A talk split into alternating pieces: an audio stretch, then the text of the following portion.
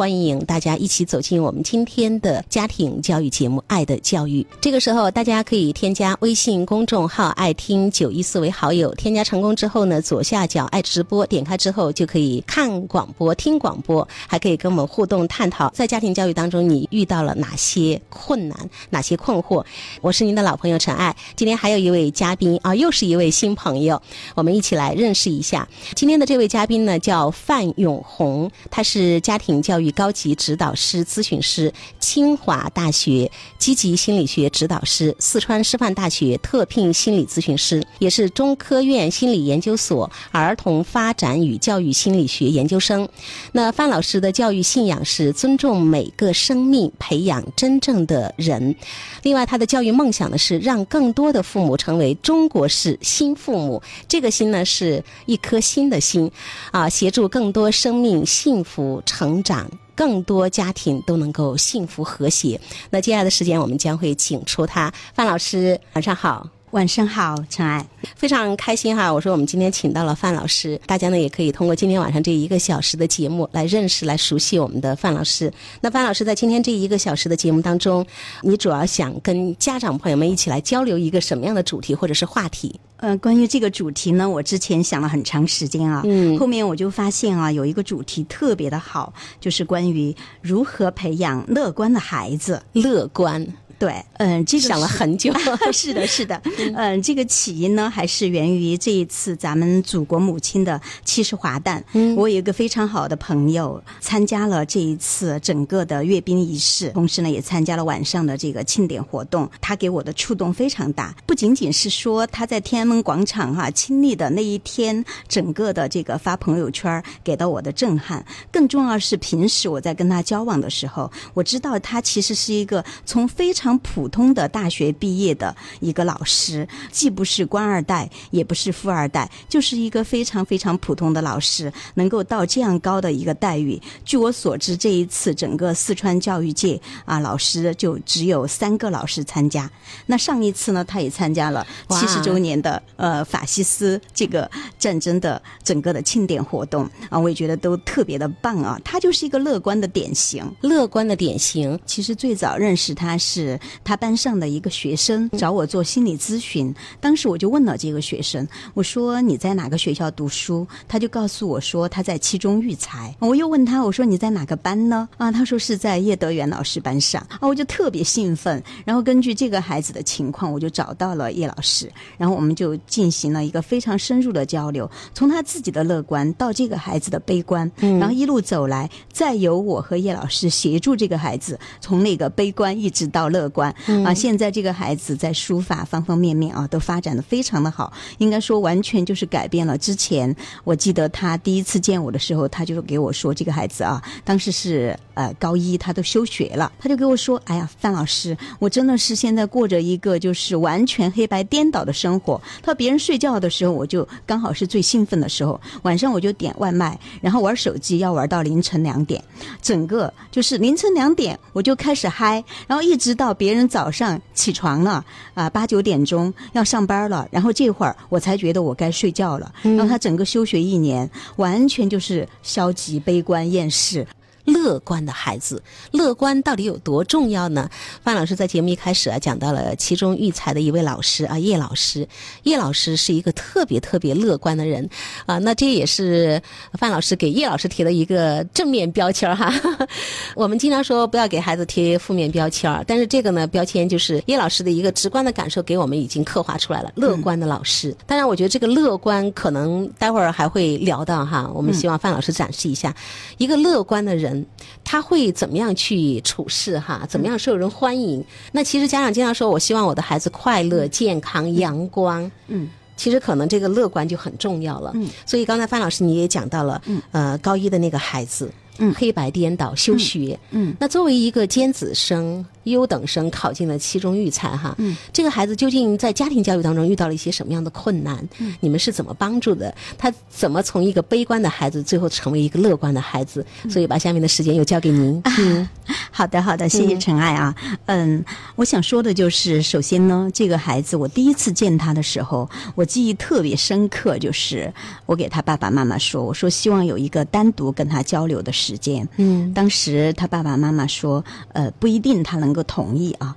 嗯，我后来呢，我就想了一个办法，因为我觉得其实就是吃火锅是一个非常，就是四川人啊，尤其是成都人非常好的一个呃交流的方式，而且在吃饭的过程当中呢也很轻松。对，我就给他爸爸妈妈说，我说要不这样子吧，呃，我请他吃一个火锅，我也好久没吃了，你就告诉他哈，一个阿姨啊想跟他一起吃个火锅聊聊天儿，啊，结果呢没想到这个孩子他居然同意了，呃，可能后面我才知道原来这个孩子。很久没有吃火锅啊，都是吃的外卖。嗯，我也觉得这个是天时地利啊，给到我一个非常难得的机会。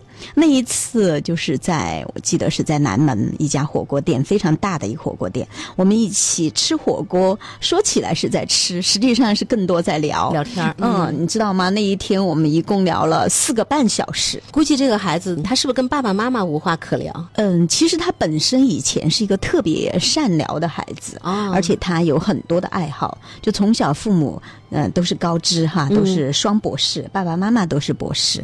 那这个孩子呢，也就是在家庭的熏陶下，学了非常多的啊美术呀、书法呀，嗯，包括音乐等等。应该说他自己是一个多才多艺的，而且也是品学兼优的孩子。嗯。但是你知道吗？后来就是在初中的时候，呃，可能是青春期的叛逆，也有可能是他自己受到了一些同学的不良的影响。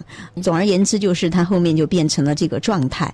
他告诉我说：“他说，嗯，阿姨，我真的是想报复性的玩一下。我以前完全就没有玩过，就是天天我的整个的生活就是学习学习学习，学完这样学那样，学完那样学这样，就是完全就是觉得没有自己的空间和时间。对对对，嗯。然后他就很想报复性的玩，因为他也觉得打游戏呀，然后上网去看视频呐，呃，在网上唱歌 K 歌呀，都非常非常的开心。”就跟学校的那种学习完全不一样，所以他很享受现在这种就是疯狂的玩的状态。我还给他开玩笑，我记得我当时说啊，看来你学的时候很疯狂，玩的时候照样也很疯狂啊。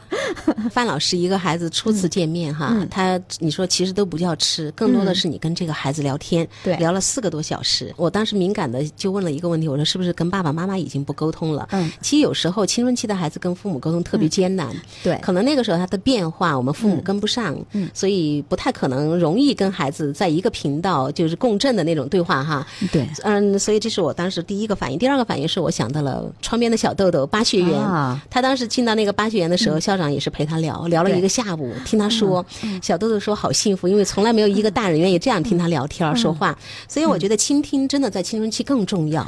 对，那这个孩子休学休了多久？当时他的爸爸妈妈是个什么状态？一年，爸爸妈妈抓狂崩溃吗？一个这么从来听从安排的孩子，品学兼优的孩子，突然开始不上学了。大概的感受一下，就是他爸爸还好一点，就是没有那么焦虑。妈妈彻底的就是都为他睡不着觉，吃不好饭。对啊，然后真的是整个的面容，我第一次见他的时候就特别的憔悴。憔悴。嗯，然后刚才你说到有一个点哈，我也非常认可，就是青春期的孩子呢。通常他们的这扇门是给父母关闭了，嗯当然不是说他们愿意关闭。本来呢，就是到了青春期，我们的这些孩子他就特别希望有同伴关系啊，他跟父母的之间的哈这种关系呢，相对来说就会疏远一点。再加上呢，尤其是像我接触的高知家庭比较多啊，高知家庭实际上有它的一个特殊群体的一个特点啊，就是他们对孩子的要求会很高，而且本身父母自己也很成功，对，所以孩子也是不堪。重负啊，对对对。那么这个孩子在就是初中，包括小学，其实是很配合爸爸妈妈的一个乖孩子。对，你刚才说了，不仅学习好，嗯，十八般武艺基本上门门精通。对对对。就妈妈是花了很多功夫跟心血的，但是我们说到了一定的阶段，所以有时候经常羡慕别人家的孩子。我说不要羡慕的太早，嗯，因为你不知道有些个问题会在哪个地方爆发，对不对？对，是的，嗯，就是整个的状况应该说让他妈妈爸爸都措手不及，措手不及啊。对，那我们刚刚有聊到哈。啊，一顿火锅，孩子跟你聊了四个多小时啊，他告诉你，他说其实我就是想报复性的玩儿。你们还聊了一些什么？其实那天呢，应该说方方面面涉及的都很多哈，嗯，因为他自己的爱好多，我更多的是关注他的爱好，激发他就是内在啊，去找回曾经那么优秀的自己。那他当当时所有的压力是来自于哪里？就到了一个期中育才，是因为他觉得都是高手，还是？爸爸妈妈曾经的那种压力，嗯在这个点突然爆发了吗？他面临的是什么原因让他促使做出了一个我要报复性的玩？有没有聊到？我觉得更多就是他当时整个哈，就是还是感觉到学校对排名呐啊方方面面就是一种隐形的压力。啊，这种隐形的压力让他觉得有点儿，嗯，不是他想要的啊，那就特别想要一种全新的，呃，自己觉得想去体验的那种生活。呃，就是进入了一个我们说高手如云的时候，可能以前的那个绝对优势变得不是那么明显了。对，因为毕竟那种学校哈，它其实真的还是人才济济的，都是尖子生。所以这个点，我也希望很多家长朋友们引起注意。经常就是他们会把孩子放进一个火箭班。嗯嗯，就是那种特别厉害的班，他因为觉得自己孩子也特别优秀，会鼓励孩子进入到那个班。嗯，那好多家长就遇到了一个困惑，他们说孩子进了那个班之后就越来越不好，越来越不好，然后我们也着急呀，然后就孩子就出现各种状况。其实我经常跟这些家长说，我们要及时去告诉孩子。嗯。你以前可能真的就是那个绝对的全年级第一，但是到了一个特别优秀的学校，而且特别优秀的班集体，高手又是挤在一块儿了。那这个时候可能零点一分、零点五分。它就是分高下的，有可能其实你的分数排名在好后面，但是你去看你的分数可能就差一分到两分，所以高手之间的比拼就是这样，并不代表你真的变差了。如果你去跟孩子做这样的一些个分析，帮助他建构信心，其实是很重要的。那个绝对优势突然没有了，你突然发现我随时可能被别人超过，或者我随时可能落后，真的对一贯优秀的孩子来说，那个也是一个特别大的压力。他会怀疑否定自己，嗯，对对。陈安，你说到这儿哈，又突然让我想起另外一个案例啊，就是简单的穿插一下。好，就是有一个外地的学生，他妈妈是教师，父母是离了婚的，爸爸呢是做生意的。后来呢，妈妈就为了把这个孩子培养的更好啊，就呃花了很多代价把孩子送到咱们成都的一所名校。结果呢，这个孩子后面真的是不堪重负，受不了这种压力，差一点就是进四医院了。然后当时来找到我的时候，那个孩子好帅气的一个男生。哇，真的非常非常的帅，嗯，整个，但是你会发现，他就即便是在工作室，都要嚎啕大哭，而且是控制不住的在那儿哭，歇斯底里的。然后他妈妈看着非常心疼，泪如雨下。后来我做了大量的工作，然后就是给爸爸妈妈做工作，然后爸爸妈妈过来陪他，陪了很长一段时间也不行。在我的这个劝说下，他们把孩子送到了老家，回了老家去读书了。现在这个孩子反而状态非常好，所以有时候。我们说教育是适合的，是最好的。对，适合的自己才是最好的。嗯，是的。好，那我们又把话题拉回来。我特别想知道，就是这样的一个孩子开始玩儿，然后我们开始是怎么把他从这个状态当中调整成一个又是积极乐观的？啊，好，呃，这个问的特别好哈。就是我回忆一下，首先呢，就是当时聊完以后，我是给他爸爸妈妈做了一个单独的咨询和交流。嗯，我就会首先让他爸爸妈妈要就是改变自己的一些认知。我觉得。他爸爸妈妈的认知就是觉得啊，我们这么优秀，那我的孩子就必须不能够辍学，然后不能怎么样，不能怎么样，应该怎么样，应该怎么样，就是有很多的应该。对，那我就让他们调整这种认知。好在就是爸爸妈妈真的是，嗯，不愧是高知哈，就是非常容易接受我的这种，就是对他们的建议。观念变了，行为就会变。对对对，就是我们说观念决定行为，行为决定结果啊。对对。后面呢，就是还有一个更重要的，就是我让爸爸尽量。多的参与到儿子的这个生活当中来，因为之前爸爸其实也是我们说中国现在典型的家庭焦虑的妈妈、缺位的爸爸。那后来呢，爸爸也是就是尽量的哈，只要没有应酬，都用时间来陪孩子，比如陪他一起散步，哪怕是孩子一句话不说，他们父子俩都一起走着，在小区里面走着啊，哪怕是就是说今天可能爸爸哈喝了一些酒啊，他也会去讲，哎，我今天喝这个酒是一个什么样的状态。就他爸爸就把以前的那些可能觉得没必要给孩子谈的一些东西，都能够敞开心扉，有时候也会让孩子认识到，哦，爸爸其实也有他软弱的一个部分，或者说也有他啊、就是生活当中的一些烦恼，就是让他觉得爸爸成为一个更加真实的人，他也能够更好的去跟爸爸去做一些交流，就改变了以前他们完全就没有办法去说话的这个状态。后来呢，我也让爸爸就是呃尽量抽时间，能够早上送儿子，不管儿子想干什么哈，反正就是呃送一送他。后面就是通过我看第二个月的时候，孩子就可以呃到学校了。虽然说是三天打鱼两天晒网，但是呢是可以，比如可以一个去一下。哎，对对对，一个星期有那么两三天，比如可能星期一去了，然后星期三再去一次，大概是这样。然后我都会建议，就是妈妈就退位，让爸爸去送，因为我觉得爸爸呢，呃，可能更能够给他一些力量啊。我们说父亲的力量是阳性的能量啊，嗯更能给他一种支撑。所以呢，在这个过程当中哈、我听说啊，那一个月就是爸爸的介入以后，让这个孩子真的就是很神奇的找到了一些，就是想要去让自己重拾这种英雄、重拾当年的雄风的这种感觉的东西又回来了。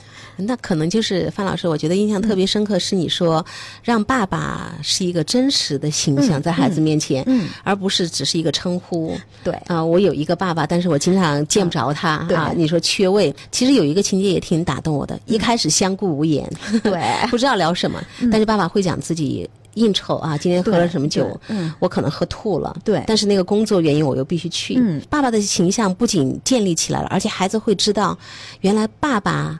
呃，一个缺失的爸爸，经常忙碌的爸爸，嗯他也会有这么多烦恼的事对情。对，其实，在这个过程当中，沟通啊、嗯。关系啊，就在逐渐建立，而且孩子开始试着尝试去了解、理解自己的父亲。对对，嗯。陈安你说的很好哈，嗯。这个关键词就是关于关系，就是我会发现他们的这种亲子关系，嗯。包括父子关系、母子关系，就是越来越得到改善。我们说，其实关系是重于哈所有的这个教育的，教育的嗯只要关系建设好了，其实很多东西就是水到渠成的。对所以在后面就是呃他自己，因为也加了我的微信哈，这个孩子他就会告诉我，范老师，我今天准备去学校了。范老师，我今天不想去学校。当然，作为我来说，我也会无条件的去接纳他，嗯我也会让他就是。尽量的哈，从这个乐观的角度来讲，我们说乐观的方法之一，其实就是说让他去正面的归因，去找到一些积极的解释，就让他去看到，哎，我这个负面行为背后其实有很多正面的意义，就让他始终觉得在范老师这儿是可以得到很多滋养的。这个哈，可能他自己后面回忆起来，也觉得呃蛮能够让他在灰暗的时候找到一点光亮。我觉得这个是一个特别重点的地方，就是怎么让让一个孩子知道，哎，我现在这个负面行为其实是背后是有这个正面的意义的。对对对呃，而且家长也要有这样的认知，我的孩子不是一点资源都没有。其实，呃，范老师，我们每次都说，当家长觉得孩子出了大问题，人生就完了的时候，我们会发现根本不是那样的啊对这个很重要。对你会让孩子意识到，我目前的这样一个状况，休学了，嗯黑白颠倒了，我过的是跟其他同学不一样的生活。那孩子后来你说一个月之后就开始愿意去上学，但是可能孩子心里隐隐约约觉得，在我这样的一个行为状态背后，他还是有一些积极的状态，有一些正面的东西。所以我想把这个能不分享一下？啊，好，嗯就是刚才我们说从这个负面行为当中嗯去找到它的正面意义啊。，对，嗯。我当时就给了孩子有一些就是我的分享，嗯我首先给他分享说，我说你有没有发现，其实现在呢，你一般都是在黑暗当中来生活，因为他都是凌晨两点左右就特别新鲜，先叫完外卖，然后就开始吃，吃完了就打游戏，一直打到凌晨啊，然后再一直到八九点钟，别人上班他就准备睡觉，那我就会告诉他，我说当你打游戏的时候，你有没有？有些时候还是觉得有点累。他说是啊，有时候眼睛还是疼，因为他视力不是很好，戴了个眼镜啊。啊啊，他说有时候还是眼睛疼。我说，当你眼睛疼的时候，能不能做一些冥想？我当时就教了一些，就是在后面的咨询当中，就教了一些放松冥想的方法给他，就是让他也下载一些非常美丽的、呃清雅的一些音乐啊，比如说班德瑞的那种音乐。他自己本来就是一个非常好的音乐爱好者，唱歌那些乐感超好 啊。他那个我朋友圈里面哈，偶尔都会发他的那个唱歌，真的我有时候觉得比原声还唱得好。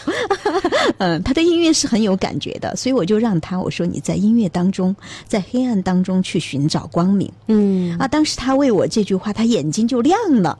我特别记得，就是当时我说完这句话，我说你在音乐中，在黑暗中去寻找光明。其实你当时的这样一种接纳的状态，无条件的接纳他的状态，嗯而且给他说了这番话的状态，其实你那个时候已经是一个光明的，是也是发光体啊。真的是发光体。嗯嗯你想一个孩子在那样的一个情况下，嗯，他知道其实是很不正常的。对我现在出现的这个状况到底是一个什么样子？对其实孩子内心他真的不放松。对对对，但是你看。我们为什么说孩子能够真正的改变？因为你是真正的接纳他，嗯对你不会焦虑，你不会说他会不会一辈子就这样，一辈子就完了。另外呢，还可以跟他一起去讨论他目前的生活方式。对对，而且我后面我又接着跟他说哈，我说，其实，在孤独的时候，你去享受那份孤独，然后可以在孤独当中去寻找你自己想要表达的一些东西。我说你把它写下来，表达出来，因为他文采也很好，对啊。啊，真的是一个才子，我特别喜欢他。实际上，我真的是发自内心的很欣赏这个男生，嗯，我觉得他太多才多艺了。如果我不好好的哈把这个咨询做好，我都觉得有点儿觉得屈才了，哈，让这个孩子浪费了。而且我当时还给他说了一句，我说你跟你自己的内在小孩好好的待一段时间。内在小孩，嗯，对，那个想要报复性玩的孩子，啊对我说他真的这会儿是需要休息的。你跟他说，我要好好的爱自己，我这会儿真的是需要休息一下。我休息好了，就准备出发了。啊，他当时真的是越听越有感觉，因为我也是学中文出来的，然后他也这方面特别好，我们俩就没有那种年代感，也没有代沟。后面他就不叫我阿姨了，她就叫我红姐了。哦，叫姐，呃，真的就没有那种代沟了。那、后面我又告诉她，我说你随时保持一份觉察啊、去觉察你每一个当下，你到底想要什么？你在寻找什么？你在报复谁？你到底是报复的社会，是父母，还是你自己？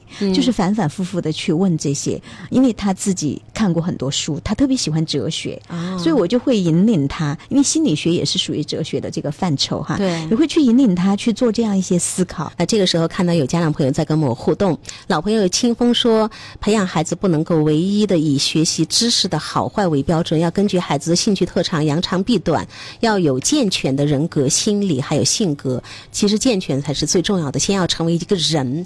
刚才我有讲到范老师他的教育信仰是培养真正的人。还有一位家长他正在听我们的节目哈，他在问他说的，不知老师能否看到留言？我们已经看到了。提醒正在收听节目的家长朋友，想要跟我们及时的沟通交流的话，就是添加微信公众号“爱听九一四”为好友。那添加成功之后呢，左下角爱直播，点开之后呢，呃视频直播这几个字，大家就可以看广播、听广播，还可以及时跟我们互动交流。这位家长朋友说，我儿子现在十三岁，目前存在节目当中说的这些行为，现在也不想去学校了。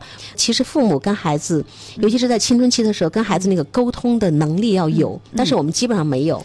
尤其是面对一个不上学、玩游戏的孩子，这样的一个孩子，父母除了焦虑、担忧，真的他们没有太多的办法去接纳、理解一个孩子。现在他是必须要这个样子的，他才能够过这个坎儿哈。我们说的，所以你刚才你看，你是无条件的接纳他，完全的信任他，完全的理解他，而且你还欣赏他，因为你觉得他资源很多。嗯，所以在这样的一个被理解的状态下，我们说被看见，你看到了这个孩子，你说你有一个内在的小孩儿，他现在需要休息，嗯，你好好跟他待在一起，他高兴就好，对不对？嗯是那么在这个过程当中，你说你要报复性的玩儿，哎，你可以问自己几个问题，嗯，你想报复谁？嗯嗯，你觉得你很孤独啊？大家都不这样过生活，你看你现在一个人这样生活，嗯，那你好好去体会这个孤独的滋味儿，嗯，就是我建议家长可以去买一本书，叫《一念之转》，一念之转。个人特别推崇这本书。那我一定要去买，我也没看。好啊，好啊，嗯，就是说，我们有时候呢，看到一些情况或者说问题，嗯会就是觉得啊，天哪，就好像跌入地狱一样的，对对对对真的有这种感觉。因为现在大多数还是一个孩子啊，独生子女，二孩也都比较小，所以呢，现在真的我觉得家长都很担心，尤其是我们中国的这个教育会把这个学习成绩是看得很重的，对对对但实际上呢，当我自己哈，因为我自己的孩子已经二十二岁了，呃，我自己就是呃陪伴孩子这二十二年，包括我做了大量的就四川师范大学的大学生和研究生的咨询案例，我就会发现，真真正正的来讲，就是生命是第一的，呃，成绩真的是次要的，次要的。就是这个是通过大量的案例，甚至是就是我经常也会到成都市第四人民医院，就是四医院啊，我们大家都知道是精神病医院。嗯那我也会给那里面的啊、经过同意，我会做一些心理咨询。嗯那又会发现，嗯其实很多优秀的孩子，呃，因为这个我们家长的一些不正确的爱、不科学的爱带来的一些伤害，呃我很心疼。所以刚才陈爱有说到，呃，其实用心理学的一个专业术语，就是我真的是满心的抱持孩子，对。呃，就是拥抱的抱，对。啊，支持的持，哈，对。啊，这是那个温尼科特他提出来的一个概念，叫抱持。嗯啊，我觉得这份抱持就是全然的去呃尊重孩子、尊重生命，去欣赏这个生命。但是呢，我发现就是我们很多父母，嗯、喊口号的时候还是可以的，但是真正说到很容易，做到就相当相当的难。尤其是这种出状况的时候，嗯，对对嗯，对，就是很很抓狂，很抓狂，因为我们可能就是已经看到太多别人家优秀的孩子，嗯而在联想自己家这个可能就是越来越 low 的孩子，就会有点受不了哈。包括我曾经对自己家的孩子，我可能都有这种对比，但是我后来通过学习成长，我也在改变。到底我们的教育理念是什么？我们的成才观、人才观到底是什么？这个其实都是留待以后如果有话题，我们再来讨论了。你看，今天家长都在问，想问一下怎么帮孩子，我们十分焦虑着急，怎么联系节目中的老师？我们想带上孩子来寻求老师的帮助。啊呃，范老师今天这个讲的这个故事，给家长朋友们可以说也是留下了深刻的印象，也打动了他们。嗯，那他们想带孩子来求助，我想回答这位家长，你可以添加爱的教育 QQ 群七幺五五二幺零零三，到时候呢，我会把范老师的这个微信或者联系方式告诉给你，范老师好吗？好的，好的，嗯，到时候我让他联系你，因为他们的孩子目前也是不上学了哈。好的，好的，好，那这位家长记住了哈，七幺五五二幺零零三。范老师时间有限，只有三四分钟不到的时间。那这个孩子跟你就是交流了，你无条件的接纳这样的一个谈话、沟通、交流还有引导。那孩子呃最后是怎么走出来的？我们简单呈现一下好吗？好的，好的。嗯实际上这个过程呢，说起来只有三个月哈，但是那一段心路历程，确实他爸爸妈妈后来回想起来，还是觉得有很多心力交瘁的地方。嗯那我自己呢，也是用了非常多的方法。那我想说，就是最重要的，还是爸爸妈妈真的是能够从观念上去改变自己，然后从行为上去调整自己，最终呢，这个结果，呃，其实真的是一个水到渠成。同时呢，这个孩子他本身，当然我们也说，他也是一个非常有悟性的孩子啊、他也慢慢慢慢的哈，觉得自己还是要去融入到这个真实的生活当中啊，去不断的呢，让他自己就是有一个调整。我一直都非常非常的去欣赏他很正面的、积极的那些特质，让他不断的去找到自己曾经的那么的一些乐观的一些东西呈现出来，然后表达出来。我觉得这个过程本身真的就是一个乐观的案例。呃，还有一个呢，就是特别想提醒家长朋友们的，就是呃，我在这个案例当中实际上是融入了一些如何培养乐观孩子的一些方法。比如说，首先啊，我觉得我们的陪伴人包括家长，呃，首先是父母，其次哈有些家庭，还有就是他们的爷爷奶奶、外公外婆，其实都很关键。然后这种非常正向的去引领他，我觉得这个是非常重要的，因为在关系当中，他会去感受到一种力量，一种没有被抛弃，没有觉得好像就是大家都已经啊、呃不待见他了。啊，他没有这种负面的感觉，一直就是让他生活在这种活活的这种氛围当中。这一点特别重要。你想，一个孩子，别人家的孩子，嗯到了高一的时候进了那么好的一个学校，他不上学了。对其实我说每个孩子内心其实他也非常的焦虑，嗯但是他没办法，就像很多孩子，我莫名其妙，我就是不想上学了，嗯我就是不能面对了，我就是要这个样子了。对他其实那个心理的状态也是焦虑的，但是你看在这个过程当中在怀疑自己，对，其实陈安你说到这个点，我特别想说，就是其实最痛苦的不是父母，最痛苦的是孩子。对，真的，真的是要无条件的去爱孩子、接纳孩子、去嗯聆听孩子、尊重这个生命本身啊，这一个就是可以去嗯很好的理解一下哈，家长朋友，我们留一个悬念在这儿。好，乐观的孩子才出得来，是吗？嗯谢谢范老师，再见。